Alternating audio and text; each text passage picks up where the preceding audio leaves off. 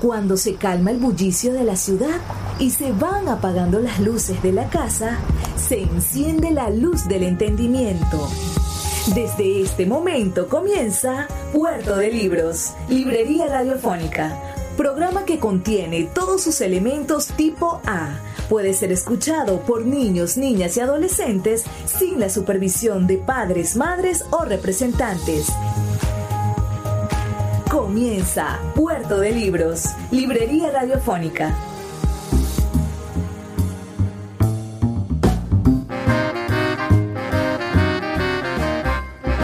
Bienvenidos a Puerto de Libros, Librería Radiofónica. Les habla Luis Peroso Cervantes, quien de lunes a viernes, de 9 a 10 de la noche, trae para ustedes este programa a través de la señal de las 21 emisoras de la Red Nacional de Emisoras Radio Fe y Alegría. Sería para nosotros de verdad un placer saber de qué parte del país nos estás escuchando. Son 21 ciudades que tienen este espacio, este lugar, este, ese rinconcito del dial a través del cual podemos encontrarnos, conectarnos y hacer posible que los libros lleguen a sus hogares, a sus oídos, que intercambiemos ideas, opiniones y de, de a poco vayamos convirtiéndonos en amigos, porque ese es el verdadero secreto de todo esto, poder trazar nuevas y maravillosas amistades, crear un país a fuerza de libros, porque sin duda los políticos no van a poder crear un país mejor, pero los libros sí. Si empezamos a leer ahora, quizás dentro de 20 años tengamos un país mejor. Pero mientras más tiempo tardemos en empezar a leer, en empezar a formarnos, en empezar a crear criterio, en empezar a generar un cambio interior de los ciudadanos, más tiempo tardaremos en generar un verdadero cambio exterior de la manera en la que nos relacionamos como sociedad. Bienvenidos a Puerto de Libros, librería radiofónica. Hoy estaremos emitiendo nuestro programa número 181, dedicado nada más y nada menos a un tema muy interesante. Muchos de ustedes que están del otro lado tienen, además de del hábito de leer, que es el mejor de los hábitos posibles, es mejor que cepillarse los dientes. Leer es mejor que cepillarse los dientes.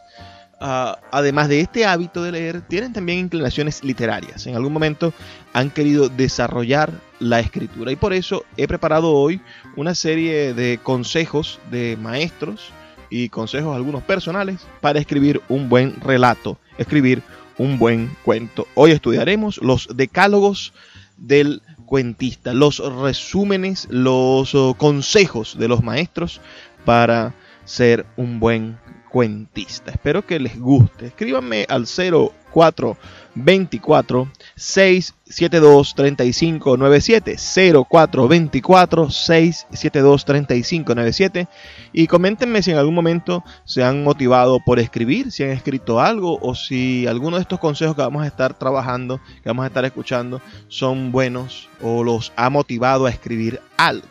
Vamos a a hacernos esa pregunta. ¿Qué te gustaría escribir? ¿Te gustaría escribir un relato? ¿Te gustaría escribir una novela? ¿Eres más de los que escribe poesía? Bueno, estamos en esta, en esta búsqueda de conocernos y por eso les dejo mi teléfono el 0424 672 3597 y nuestras redes sociales tan importantes arroba librería radio en Twitter y en Instagram también tenemos una página web donde puedes escuchar todos nuestros programas anteriores libreriaradio.org. Libreriaradio.org es nuestra página web. Antes de comenzar, escuchemos los mensajes que tienen para nosotros nuestros anunciantes, esas personas que hacen posible que Puerto de Libros, Librería Radiofónica, llegue a sus hogares de lunes a viernes, de 9 a 10 de la noche, por la Red Nacional de Emisoras Radio, Fe y Alegría. Sultana del Lago Editores es una empresa zuliana de servicios editoriales. Nuestro catálogo tiene más de 100 títulos de autores nacionales e internacionales. Además, somos la única editorial que presta servicios de impresión bajo demanda en Maracaibo. No necesitas invertir en grandes tirajes. Tus lectores pedirán tu libro, nosotros lo imprimiremos y tú obtendrás regalías. Por ello, también editamos internacionalmente en Amazon y Google Play Books. Conoce más en nuestra nueva página web www.sultanadelago.com o siguiéndonos en Instagram como arroba sultana del lago.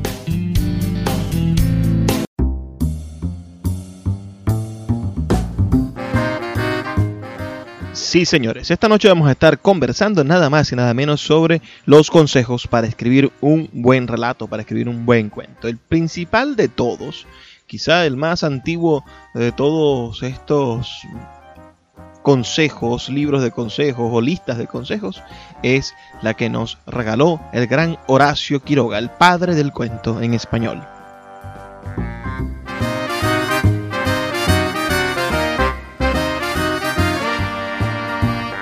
Decálogo del perfecto cuentista.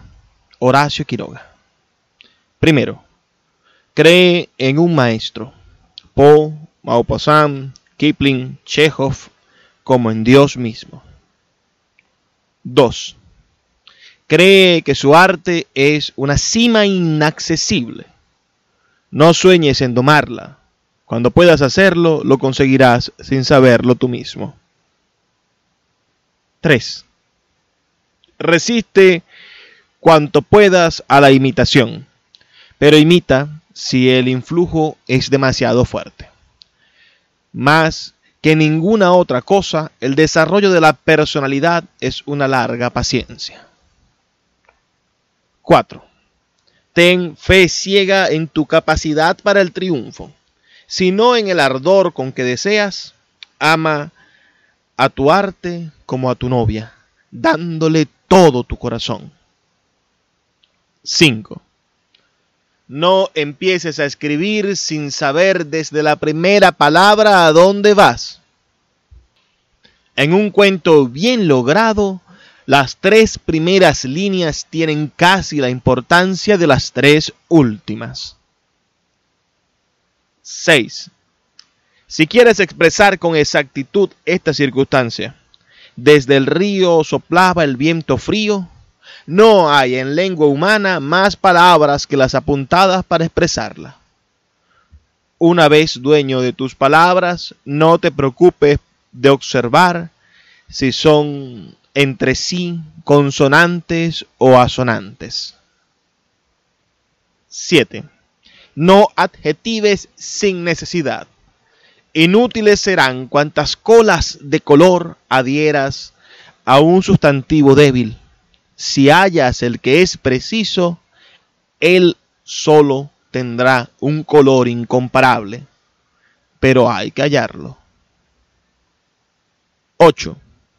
Toma a tus personajes de la mano y llévalos firmemente hasta el final, sin ver otra cosa que el camino que les trazaste.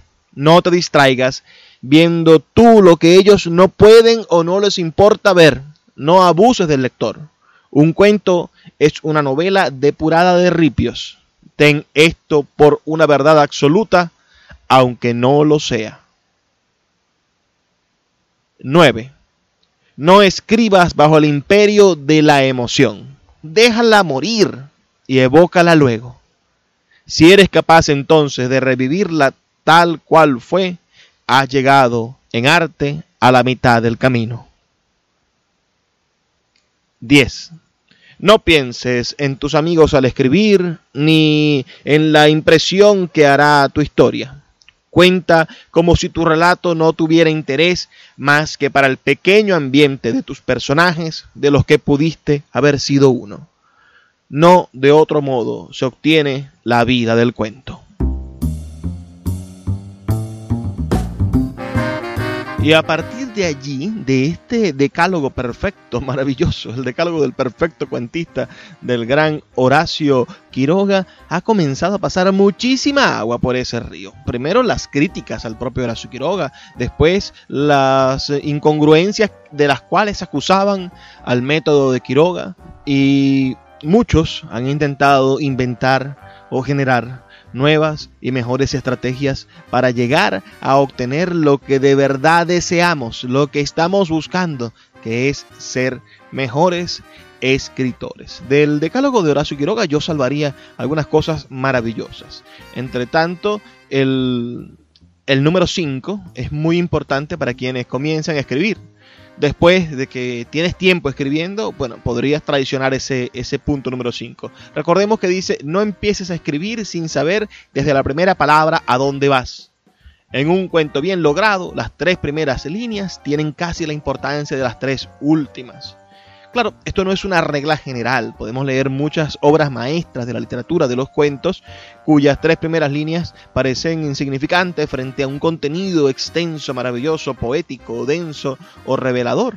O donde las últimas tres líneas no tienen ninguna importancia, en cambio las tres primeras te lograron capturar desde el primer instante. Pero para aquellas personas que se inician en el mundo de la escritura, que estén dando sus primeros pasos, obedecer ese consejo, no empieces a escribir sin saber desde la primera palabra a dónde vas, es quizás una de las maneras de garantizar los primeros oh, resultados, de garantizar que vas a obtener lo que deseas en el momento en el que lo empiezas a crear. El número 7 es también maravilloso, no adjetives sin necesidad. Yo adjetivo siempre con este maravilloso. o, digo palabras que, que quizá no debamos decir y que edulcoran las ideas. Pero en la escritura debemos de ser lo más conciso posible. Debemos de obtener un resultado limpio no coloquemos uh, rojinegros, no digamos que el horizonte pardo revelaba aquellas uh, figuras de colores marchitos que poco a poco se aposentaban en el alma mustia de quien lo veía. E, e, evidentemente, cada estilo y cada persona tendrá la posibilidad de corregir a sus anchas su escritura, pero nosotros mm, creo que deberíamos uh, de tener muchísimo más cuidado a la hora de empezar a escribir. Estamos hablando de cuando empecemos. Después ustedes pueden romper. Pues la maravilla de los consejos de los padres es que pueden cometerse parricidios con ellos. Hay otro, otro maravilloso punto que varios escritores harán harán énfasis sobre él. El décimo, donde dice, no pienses en tus amigos al escribir, ni en la impresión que hará tu historia. Escríbela primero, antes de ponerte a pensar en, bueno, pero, pero es que si digo esto y no gusta, tal, primero escríbela. Después dice, cuenta como si tu relato no tuviera interés más que para el pequeño ambiente de tus personajes, de los que pudiste haber sido uno genial, ¿verdad? Es decir, poder decir que, que esto que estamos contando es tan vívido que yo pude haber estado dentro de esa narración. De otro modo, no de otro modo se obtiene la vida del cuento. Hay que tener, y ahí vi una teoría interesante, el cuento debe tener vida. Si te gusta lo que estamos escuchando, estás de acuerdo, escríbenos un mensaje al 0424 672 3597 o en nuestras redes sociales arroba librería radio en Twitter y en Instagram. Vamos a hacer una pequeña pausa de dos minutos y ya volvemos con más cuentos, con más eh, recomendaciones y con más ideas para escribir un buen relato. Puerto de Libros, Librería Radiofónica tu canal diario para encontrar nuevos libros. Con el poeta Luis Peroso Cervantes. Síguenos en arroba Librería Radio. El poeta Luis Peroso Cervantes le acompaña en Puerto de Libros, Librería Radiofónica, por Radio Fe y Alegría, con todas las voces. Trata de hipnotizar al lector para que no piense sino en el cuento que tú le estás contando. Y eso requiere una enorme cantidad de clavos y tornillos y bisagras para que no despierte. Eso es lo que llamamos la carpintería, es decir, es la técnica de la técnica de escribir o la técnica de hacer una película. Una cosa es la inspiración, otra cosa es el argumento, pero cómo contar ese argumento y convertirlo en una, en una verdad literaria que realmente atrape al lector, eso sin la carpintería no se puede. Cuando uno atrapa a un lector,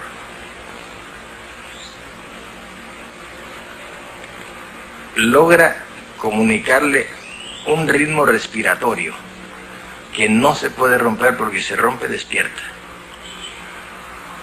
Y entonces cuando uno ya logra ese ritmo en la escritura, de pronto encuentra que hay una frase coja. Habla en términos de ritmo. Entonces yo llego a poner un adjetivo, dos adjetivos, cualquier cosa de tal manera que no rompa ese ritmo. Y son adjetivos que no tienen por qué estar ahí, pero están para que no despierte. Acabas de escuchar a Gabriel García Márquez, el gran premio Nobel de literatura colombiano. García Márquez nos hace varias reflexiones. Por aquí tenemos una selección de textos tomados de la página Ciudad Seba de la Casa Digital del escritor Luis López Nieves, donde hacen una selección de entrevistas y de ideas de García Márquez. 10 consejos de García Márquez para escribir un cuento. El primero dice, Cuenta un cuento que te gustaría leer. Esto lo dijo García Márquez en el año 1972 y dice lo siguiente, cuando quiero escribir algo es porque siento que eso merece ser contado. Más aún, cuando escribo un cuento es porque a mí me gustaría leerlo. El segundo consejo sería algo así como escríbelo como si vaciaras en concreto la historia, ¿no? Y esto lo dijo García Márquez en 1979. Dice, escribir cuentos es como vaciar en concreto. Si el concreto no fragua, se dañó y tienes que empezar otra vez. Tiene que estar todo junto y de una vez. En cambio, escribir novelas es como pegar ladrillos. Si este muro no salió, tiras el muro y lo rehaces, corres la puerta para allá, etc. En el cuento esto no se puede hacer. El cuento sale de una vez o no sale. El cuento se concibe de una vez completo y redondo, y si no es así, no sirve. Ya no vas a encontrar cómo remendarlo o cómo terminarlo. En el momento en el que concibes el cuento, lo tienes listo, íntegro. En cambio, en la novela puedes partir de una idea o de una imagen y seguir dándole vueltas, inclusive trabajarla en la máquina, construirla en la máquina. El tercer mm, fragmento de alguna entrevista es del año 1987 y vendrá a explicarnos algo como que debemos pensar que la estructura va primero. Y dice así, este, esta cita, dice, una vez que se llega a tener la estructura completa de una historia, en ese justo punto es desde donde se puede escribir un cuento, un guion, una obra de teatro o una pieza para la televisión. El cuarto consejo es muy sencillo. Hay que leer a Hemingway. Y García Márquez lo dijo en una entrevista del año 1985. A Hemingway lo he considerado como un maestro de la técnica literaria, en el sentido en el que leyendo sus obras se aprende a contar. Siempre he dicho que los novelistas, a diferencia de los demás profesionales, leemos las novelas para saber cómo están escritas. Nosotros leemos las novelas, las volteamos, las ponemos al revés, las ponemos los tornillos, todas las piezas sobre la mesa y cuando sabemos cómo está ya no nos interesa más. Con Hemingway me ha sucedido lo mismo. He leído todas las obras de Hemingway. Prácticamente las he desmontado pieza por pieza para saber cómo están escritas y en ese sentido puede que haya una influencia. Es un gran escritor, sobre todo un gran cuentista. A mí la novela de Hemingway no me llama mucho la atención, pero en el cuento llega a la perfección. Él tiene un cuento, La breve vida feliz de Francis Vancouver, que es uno de los más perfectos que se han escrito. Dice eh, su quinto punto, en esta lectura que estamos haciendo, algo como mantén la intensidad y la unidad. Y esto lo dijo en el año 2000 en una entrevista en la cual citamos, la intensidad y la unidad interna son esenciales en un cuento y no tanto en la novela que por fortuna tiene otros recursos para convencer. Por lo mismo, cuando uno acaba de leer un cuento puede imaginarse lo que se le ocurra del antes y del después, y todo esto seguirá siendo parte de la materia y la magia de lo que leyó. La novela, en cambio, debe llevar todo dentro. Podría decirse, sin tirar la toalla, que la diferencia en última instancia podría ser tan subjetiva como tantas bellezas de la vida real. Buenos ejemplos de cuentos compactos e intensos son dos joyas del género. La pata de mono de W. W. Jacobs y El hombre en la calle de George Simenons. El sexto punto, el sexto punto de encuentro es, ¿leíste a Hemingway? Ponlo en práctica. Uh, esto lo dijo en 1982 y está incluido en el libro El olor de la guayaba. Un cuento, como el iceberg, debe estar sustentado en la parte que no se ve.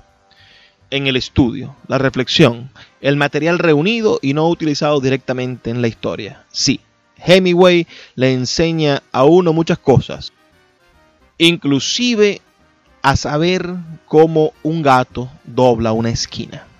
El séptimo consejo dice, recuerda, el cuento es una incorporación a la vida cotidiana. El cuento parece ser el género natural de la humanidad por su incorporación espontánea a la vida cotidiana. Tal vez lo inventó sin saberlo el primer hombre de las cavernas que salió a cazar una tarde y no regresó hasta el día siguiente con la excusa de haber librado un combate a muerte con una fiera enloquecida por el hambre. En cambio, lo que hizo su mujer cuando se dio cuenta de que el heroísmo de su hombre no era más que un cuento chino, pudo ser la primera y quizá la más larga novela de la edad de piedra. El octavo dice, Además, nace intacto.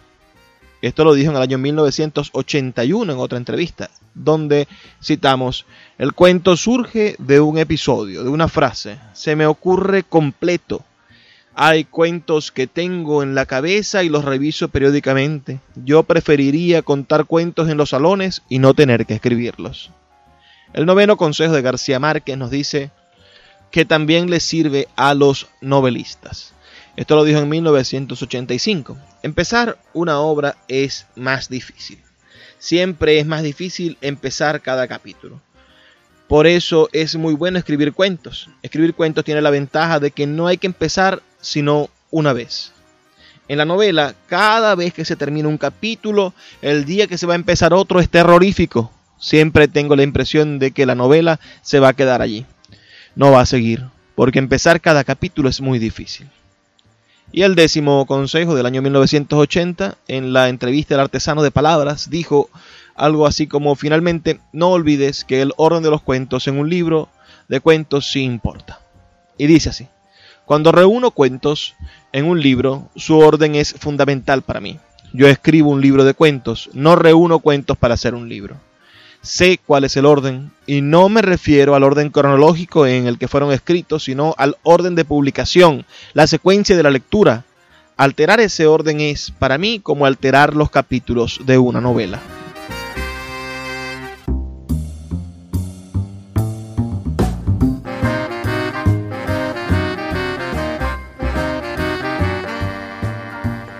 Entonces, vamos a intentar también aprender un poco sobre Ernest Hemingway. Él tiene varios consejos para escribir cuentos. El primero dice, escribe frases breves. Comienza siempre con una oración corta, utiliza un inglés vigoroso, sé positivo, no negativo. Luego nos dice, la jerga que adoptes debe ser reciente, de lo contrario no sirve. Después nos plantea, evita el uso de adjetivos, especialmente los extravagantes como espléndido, grande, magnífico, suntuoso. Después nos dice otro consejo en el cual plantea, nadie que tenga cierto ingenio, que sienta y escriba con sinceridad acerca de las cosas que desea decir, puede escribir mal si se atiene a estas reglas. Luego plantea, para escribir me retrotraigo a la antigua desolación del cuarto de hotel en el que empecé a escribir. Dile a todo el mundo que vives en un hotel y hospédate en otro. Cuando te localicen, múdate al campo. Cuando te localicen en el campo, múdate a otra parte. Trabaja todo el día hasta que estés tan agotado que todo el ejercicio que puedas enfrentar sea leer los diarios. Entonces, come, juega tenis, nada o realiza alguna labor que te atonte solo para mantener tu intestino en movimiento y el día siguiente vuelve a escribir. Los escritores deberían trabajar solos, deberían verse solo una vez terminadas sus obras y aún entonces no con demasiada frecuencia. Si no, se envuelven como los escritores de Nueva York, como lombrices de tierra dentro de una botella tratando de nutrirse a partir del contacto entre ellos y la botella. A veces la botella tiene una forma artística, a veces económica, a veces económico-religiosa, pero una vez que están en la botella se quedan allí. Se sienten solos afuera de la botella. No quieren sentirse solos. Les da miedo estar solos en sus creencias. A veces, cuando me resulta difícil escribir, leo mis propios libros para levantarme el ánimo y después recuerdo que siempre me resultó difícil y a veces casi imposible escribirlos. Un escritor, si sirve para algo, no describe. Inventa o construye a partir del conocimiento personal e impersonal.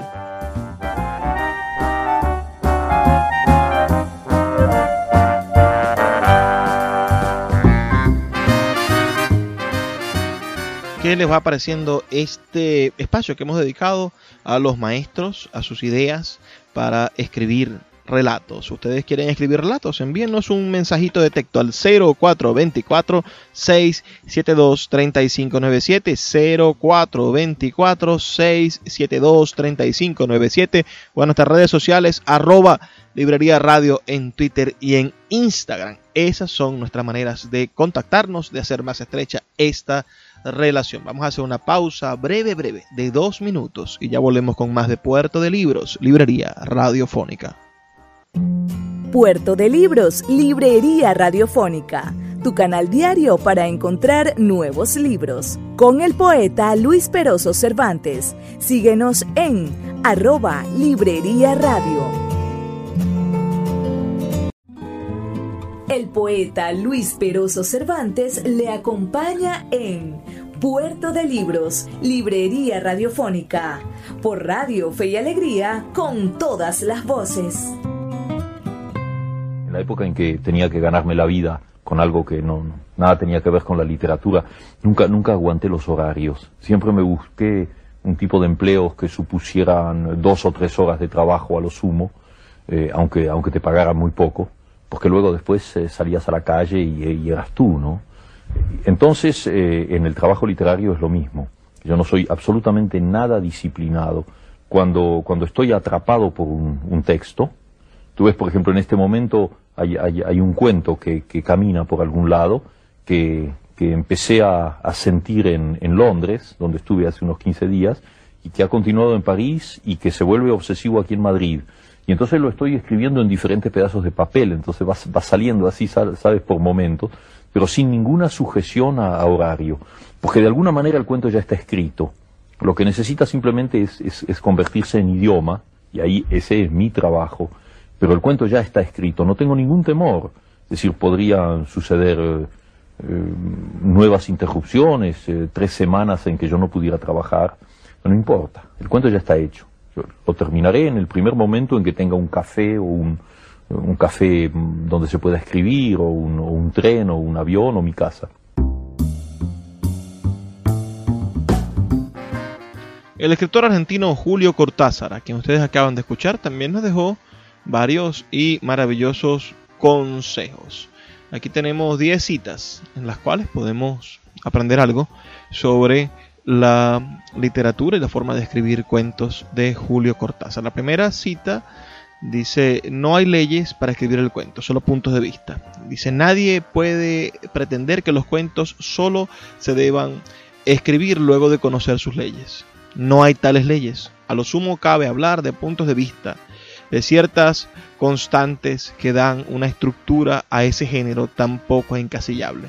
La segunda fracción, el segundo fragmento dice, el cuento es una síntesis viviente a la vez que una vida sintetizada, algo así como un temblor de agua dentro de un cristal, una fugacidad en una permanencia. Mientras en el cine como en la novela la captación de esa realidad es más amplia y multiforme, se logra mediante el desarrollo de elementos parciales, acumulativos, que no excluyen, por supuesto, una síntesis que dé el clímax de la obra en una fotografía o en un cuento de gran calidad, se procede inversamente. Es decir, que el fotógrafo o el cuentista se ven precisados a escoger y limitar una imagen o un acaecimiento que sea significativo. La tercera cita nos habla acerca de la diferencia entre el cuento y la novela. Es cierto, en la medida en que la novela acumula progresivamente sus efectos en el lector, mientras que un buen cuento es incisivo, mordiente, sin cuartel desde las primeras frases. No se entienda esto demasiado literalmente, porque el buen cuentista es un boxeador muy astuto, y muchos de sus golpes iniciales pueden parecer poco eficaces cuando en realidad está minando ya las resistencias más sólidas del adversario. Tomen ustedes cualquier gran cuento que prefieran y analicen sus primeras páginas. Me sorprendería que encontraran elementos gratuitos, meramente decorativos. El cuarto punto dice lo siguiente, la siguiente cita. Dice, en literatura no hay buenos ni malos temas. Solamente hay un buen o mal tratamiento del tema. Tampoco es malo porque los personajes carecen de interés ya que hasta una piedra es interesante cuando se ocupan de ella Henry James o un Frank Kafka. Un mismo tema puede ser profundamente significativo para un escritor y anodino para otro. Un mismo tema despertará enormes resonancias en un lector y dejará indiferente a otro. En suma, puede decirse que no hay temas absolutamente significativos o absolutamente insignificantes. Lo que hay es una alianza misteriosa y compleja entre cierto escritor y cierto tema en un momento dado, así como la misma alianza podrá darse luego entre ciertos cuentos y ciertos lectores. La quinta cita o fragmento de, las ideas de Julio Cortázar nos habla acerca de tres aspectos, de la significación, la intensidad y la tensión. El cuentista trabaja con un material que calificamos significativo. El elemento significativo del cuento parecería residir principalmente en su tema, en el hecho de escoger un acaecimiento real o fingido que posea esa misteriosa propiedad de irradiar algo más allá de sí mismo al punto que un vulgar episodio doméstico se convierta en el resumen implacable de una cierta condición humana o en el símbolo quemante de un orden social o histórico. Los cuentos de Catherine Mansfield de Chekhov son significativos. Algo estalla en ellos mientras los leemos y nos proponemos una especie de, de ruptura de lo cotidiano que va mucho más allá de la anécdota reseñada. La idea de la significación no puede tener sentido si no la relacionamos con las de intensidad y tensión, que ya no se refieren solamente al tema, sino al tratamiento literario de ese tema, a la técnica empleada para desarrollar el tema. Y es aquí donde bruscamente se produce el deslinde entre el buen y el mal cuentista. El sexto punto a estudiar dice es una revisión que hace el propio Cortázar de el, del decálogo del perfecto cuentista Horacio Quiroga. Señala Horacio Quiroga en su decálogo cuenta como si el relato no tuviera interés más que en el pequeño ambiente de tus personajes, de los que pudiste haber sido uno. No de otro modo se obtiene la vida en el cuento. Y eso lo resalta Cortázar como el propio espacio importante de acción del cuentista. El séptimo punto, la séptima ah, frase, dice, cuando escribo un cuento busco instintivamente que sea de alguna manera ajeno a mí en tanto de mi que eche a vivir con una vida independiente y que el lector tenga o pueda tener la sensación de que en cierto modo está leyendo algo que ha nacido por sí mismo, en sí mismo y hasta de sí mismo en todo caso con la mediación, pero jamás con la presencia manifiesta del demiurgo. El octavo fragmento o cita que vamos a leer de Cortázar dice el narrador no debe dejar a los personajes al margen de la narración. Siempre me han irritado los relatos donde los personajes tienen que quedarse como al margen mientras el narrador explica por su cuenta. aunque esa cuenta sea la mera explicación y no suponga interferencia demiúrgica. Donde el narrador explica por su cuenta detalles o pasos de una situación a la otra. La narración en primera persona constituye la más fácil y quizás mejor solución del problema porque narración y acción son allí una y la misma cosa. En mis relatos en tercera persona he procurado casi siempre no salirme de una narración stricto senso, sin esas tomas de distancia que equivalen a un juicio sobre lo que está pasando. Me parece una vanidad querer intervenir en un cuento con algo más que el cuento en sí. El noveno punto que Cortázar nos obsequia dice lo siguiente, lo fantástico de un cuento. El génesis del cuento y del poema es sin embargo el mismo. Nace de un repentino extrañamiento, de un desplazarse que altera el régimen normal de la conciencia. Solo la alteración momentánea dentro de la regularidad delata lo fantástico, pero es necesario que lo excepcional pase a ser también la regla sin desplazar las estructuras ordinarias entre las cuales se ha insertado. La peor literatura de este género es, sin embargo, la que opta por el procedimiento inverso, es decir, el desplazamiento de lo temporal ordinario por una especie de full time de lo fantástico, invadiendo la casi totalidad del escenario con gran despliegue de cotillón sobrenatural. Y la última, la décima frase que hemos seleccionado y que tenemos por aquí del gran Julio Cortázar, escritor argentino, autor de Rayuela o de libros de cuentos maravillosos como Bestiario, Queremos tanto a Galenda y muchos otros maravillosos libros de cuentos. Dice, el oficio del escritor es imprescindible para escribir buenos cuentos. Para volver a crear en el lector esa conmoción que lo llevó a él a escribir el cuento, es necesario un oficio de escritor. Y ese oficio consiste en, entre muchas otras cosas, en lograr ese clima propio de todo gran cuento, que obliga a seguir leyendo, que atrapa la atención, que aísla al lector de todo lo que lo rodea para después, terminado el cuento, volver a conectarlo con las circunstancias de una manera nueva, enriquecida, más honda o más hermosa. Y la única forma en la que puede conseguirse este secuestro momentáneo del lector es mediante un estilo basado en la intensidad y en la tensión, un estilo en el que los elementos formales y expresivos se ajusten sin la menor concesión, tanto la intensidad como la acción de tensión interna del relato son el producto de lo que antes llamé el oficio de escritor.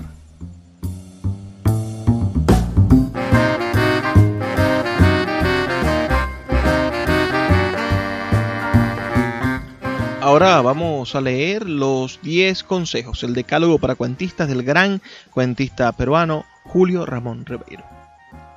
El cuento debe contar una historia. No hay cuento sin historia. El cuento se ha hecho para que el lector pueda a su vez contarlo. 2. La historia del cuento puede ser real o inventada. Si es real debe parecer inventada. Y si es inventada, real. 3. El cuento debe ser eh, de preferencia breve, de modo que pueda leerse de un tirón. 4. La historia contada por el cuento debe entretener, conmover, intrigar o sorprender. Si todo ello junto, mejor. Si no logra ninguno de esos efectos, no sirve como cuento. 5. El estilo del cuento debe ser directo, sencillo, sin aspavientos, sin digresiones. Dejemos eso para la poesía o la novela. 6. El cuento solo debe mostrar, no enseñar. De otro modo sería una moraleja. 7. El cuento admite todas las técnicas, diálogo, monólogo, narración pura y simple, epístola, collage de textos ajenos, etc.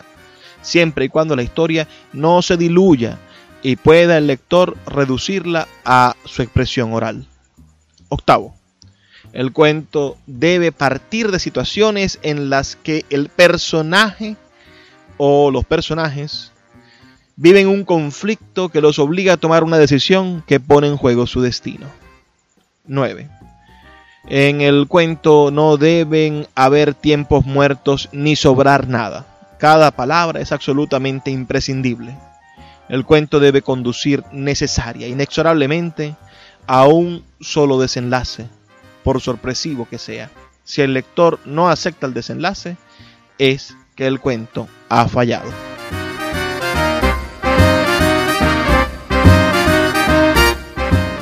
Escuchas Puerto de Libros con el poeta Luis Peroso Cervantes. Síguenos en Twitter e Instagram como arroba Librería Radio. El poeta Luis Peroso Cervantes le acompaña en Puerto de Libros, Librería Radiofónica, por Radio Fe y Alegría, con todas las voces me atrevo a dar, eh, digamos, eh, recetas. Creo que eso es absurdo. ¿ah? Uno no debe dar recetas. ¿ah? Eh, cada escritor es un caso. ¿ah? No hay nada más individualista que la creación literaria o, artística. Y cada, cada, escritor, pues, así como tiene sus manías, sus obsesiones, sus tabúes, también encuentra sus técnicas, sus temas, y hace con ellos ah, cosas que no tienen por qué hacer los otros novelistas, que son, como somos todos los seres humanos, diferentes, somos diferentes unos de otros. Eh, de tal manera que hablo por mí mismo, básicamente, hablo por mí mismo. Como ven, Vargas Llosa siempre llevando la contraria a todo. No es genial ese señor, es espectacular. Jorge Luis Borges, por el contrario, el gran escritor argentino, nos dejó 16 eh, consejos para escribir. 16 eh, consejos, digamos, para, él lo llama, para evitar en el momento de escribir literatura. El primero dice, las interpretaciones demasiado inconformistas de obras o de personajes famosos. Por ejemplo, describir la misoginia de Don Juan o etcétera. Debemos evitar eso en la literatura. También debemos evitar el segundo punto, las parejas de personajes groseramente disímiles o contradictorios, por ejemplo, Don Quijote y Sancho Panza, Sherlock Holmes y Watson. Otra cosa que debemos evitar al momento de, escribir literatura es eh, la costumbre de caracterizar a los personajes por sus manías, como hace por ejemplo Dickens. Otra cosa que Borges recomienda evitar, la cuarta, es el desarrollo de la trama, el recurso a juegos extravagantes en el tiempo o con el espacio, como hacen Follner, Borges y Bioy Casares. El quinto punto es evitar en, en, los poemas situaciones o personajes con los que pueda identificarse el lector. En el sexto punto, evitar los personajes susceptibles a convertirse en mitos. El séptimo, evitar las frases, las escenas intencionalmente ligadas a determinado lugar o a determinada época, o sea, el ambiente local. El octavo, evitar la enumeración caótica. El noveno, evitar las metáforas en general y en particular las metáforas visuales. Más concretamente aún las metáforas agrícolas, navales o bancarias. Por ejemplo, absolutamente desaconsejable es seguir la narrativa de Proust. El décimo el décimo consejo es evitar el antropomorfismo, que, es eh, escribir esos relatos donde los animales toman forma de hombre, ¿no? El 11 dice evitar la confección de novelas cuya trama argumental recuerde la de otro libro, por ejemplo, el Ulises de Joyce o la Odisea de Homero. El 12, escribir libros que parezcan menús, álbumes, itinerarios o conciertos. También debe evitarse en el Consejo 13 todo aquello que pueda ser ilustrado, todo aquello que pueda sugerir la idea de ser convertido en una película. También el 14, evitar los ensayos críticos, toda referencia histórica o biográfica, evitar siempre las alusiones a la personalidad o a la vida privada de los autores estudiados, sobre todo evitar el psicoanálisis. La, la recomendación número 15 Dice evitar las escenas domésticas en las novelas policíacas, las escenas dramáticas en los diálogos filosóficos y, en fin, el 16, evitar la vanidad, la modestia, la pederastia, la ausencia de pederastia, el suicidio. Esto verdaderamente es muy divertido porque esas opiniones de Borges son invitaciones a hacerlo y a no hacerlo al mismo tiempo. Todo, todo decálogo, todo consejo es un reto para hacerlo y para dejarlo de hacer. Es una ley que debemos violar. Yo creo que, que es importante ese tipo de leyes, ese tipo de, imposiciones, ese tipo de, de, retos que nos plantean los escritores, seguirlos y después borrarlos por completo de nuestra mente. También se encuentra por aquí a mi mano un, unas cartas que escribió el maravilloso escritor ruso Anton Chekhov. Vamos a leer un par de, de párrafos de estas cartas. Comenzaré diciéndole que en mi opinión usted no tiene contención. Es como un espectador en el teatro que expresa su entusiasmo de forma tan incontinente que le impide escuchar a los demás y a sí mismo. Especialmente esta incontinencia se nota en las descripciones de la naturaleza con las que mantiene un diálogo. Cuando se leen, se desea que fueran compactas de dos o tres líneas. Las frecuentes menciones del placer, los susurros, el ambiente aterciopelado y demás añaden a estas descripciones cierta retórica y monotonía y enfrían casi cansan. La falta de continencia se siente en la descripción de las mujeres y en las escenas de amor. Eso no es oscilación y actitud del pincel, sino exactamente falta de contenencia verbal. Después es frecuente la utilización de palabras inadecuadas en cuentos de su tipo. Acompañamiento, disco y armonía, esas palabras molestan en las representaciones de gente instruida se nota cierta tensión, como si fuera precaución, y esto no porque usted haya observado poco a la gente instruida, usted la conoce, pero no sabe exactamente de qué lado acercarse a ella. ¿Cuántos años tiene usted?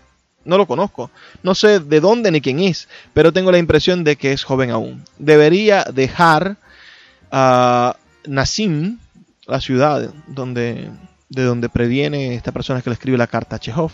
Y durante dos o tres años vivir, por así decirlo, alrededor de la literatura y los círculos literarios. Esto no para que nuestra generación le enseñe algo, sino más bien para que se acostumbre y se sienta definitivamente en la cabeza con la literatura y se encariñe a ella. Estas fueron unas cartas que le escribieron, que respondió Chekhov a un joven escritor, Alexei M. Petkov, en 1889. Otro fragmentico dice, haces bien en leer libros, acostúmbrate a leer, con el tiempo valorarás esa costumbre. La señora Becker Show ah, te ha arrancado unas lágrimas. La leí hace tiempo y he vuelto a leerla hace unos meses con un fin científico y después de la lectura sentí la sensación desagradable que sienten los mortales que comen uvas en exceso. Lee los siguientes libros. Don Quijote, completo, en siete u ocho partes. Es bueno, la obra de Cervantes se encuentra a la altura de la de Shakespeare. Aconsejo a los hermanos que lean, si aún no lo han hecho, Don Quijote y Hamlet de Turgenev. Tú, hermano, no lo entenderás. Si quieres leer un viaje que no sea aburrido, lee La fragata Palas de Goncharov. Y por aquí en otra carta del año 1886 vamos a leer otro fragmento que dice, no puedo poner mi verdadero nombre en el libro porque ya es tarde. La viñeta está casi preparada y el libro impreso. Mucha gente en San Petersburgo me ha aconsejado antes que usted no echara a perder el libro con un seudónimo, pero no les he hecho caso, probablemente por amor propio. No me gusta nada mi libro. Se refiere a Cuentos Abigarrados, que se publicó bajo el seudónimo Antocha Chejonte. Es una vinagreta, un batiburrillo de trabajos estudiantiles desplumados por la censura y por los editores de las publicaciones humorísticas. Creo que después de leerlo muchos se sentirán decepcionados. Si hubiera sabido que usted me lee y sigue mis pasos, no los habría publicado. La esperanza está en el futuro. Tengo 26 años. Quizás me dé tiempo de hacer algo, aunque el tiempo pasa deprisa. Le pido disculpas por esta carta tan larga. Con profundo y sincero respeto y agradecimiento, Anton Chekhov.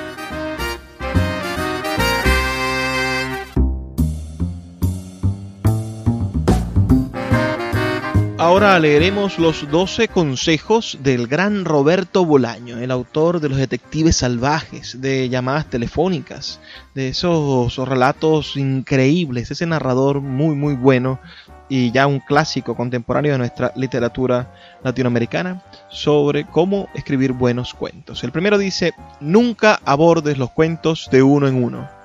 Honestamente uno puede estar escribiendo el mismo cuento hasta el día de su muerte. 2. Lo mejor es escribir los cuentos de 3 en 3 o de 5 en 5.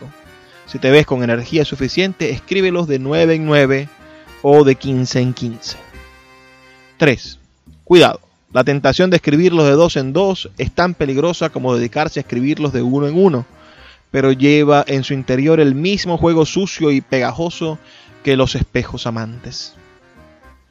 El cuarto consejo dice, hay que leer a Quiroga hay que leer a Filisberto Hernández y hay que leer a Borges. Hay que leer a Rulfo y a Monterroso, a García Márquez. Un cuentista que tenga un poco de aprecio por su obra no leerá jamás a Cela ni a Umbral. Sí que leerá a Cortázar y a Bioy Casares, pero en modo alguno a Cela o a Umbral. El quinto dice, le repito una vez más por si no ha quedado claro, a Cela y a umbral ni en pintura. El sexto dice, un cuentista debe ser valiente. Es triste reconocerlo, pero es así. El séptimo dice, los cuentistas suelen jactarse de haber leído a Petrus Borel. De hecho, es notorio que muchos cuentistas intentan imitar a Petrus Borel. Gran error. Deberían imitar a Petrus Borel en el vestir, pero la verdad es que de Petrus Borel apenas saben nada ni de Gautier, ni de Nerval. El octavo dice, bueno, lleguemos a un acuerdo. Lean a Petrus Borel, vístanse como Petrus Borel, pero lean también a Jules Renard y a Marcel Snow. Sobre todo lean a Marcel Snow y de este pasen a Alfonso Reyes y de allí a Borges. 9. La verdad es que con Edgar Allan Poe todos tendríamos de sobra. 10. Piensen en el punto número 9. Uno debe pensar en el 9. De ser posible, de rodillas. 11. Libros y autores altamente recomendables. De lo sublime, de Pseudo Longuino, los sonetos del desdichado y valiente de Philip Sidney, cuya biografía escribió Lord Brocket, la antología de Spoon River de Edgar Lee Manster, Suicidios ejemplares de Enrique Vilas Mata. Y el número 12 dice, lean estos libros y lean también a Chekhov y a Raymond Carver. Uno de estos dos es el mejor cuentista que ha dado el siglo XX.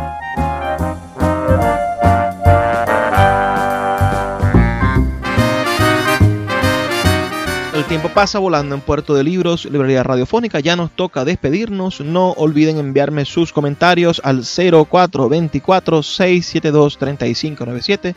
Si les gusta este tipo de contenido, me gustaría leer para ustedes en el futuro el arte de narrar del el gran escritor dominicano Juan Bosch. Díganme si quieren que continúe por aquí, coméntenme en las redes sociales o en un mensajito de texto. Me toca despedirme, pero no sin antes desearles, pedirles, suplicarles, por favor, sean felices, lean poesía. Sultana del Lago Editores es una empresa zuliana de servicios editoriales. Nuestro catálogo tiene más de 100 títulos de autores nacionales e internacionales. Además, somos la única editorial que presta servicios de impresión bajo demanda en Maracaibo. No necesitas invertir en grandes tirajes. Tus lectores pedirán tu libro, nosotros lo imprimiremos y tú obtendrás regalías. Por ello, también editamos internacionalmente en Amazon y Google Play Books. Conoce más en nuestra nueva página web www.sultanadelago.com o siguiéndonos en Instagram como arroba sultana del lago.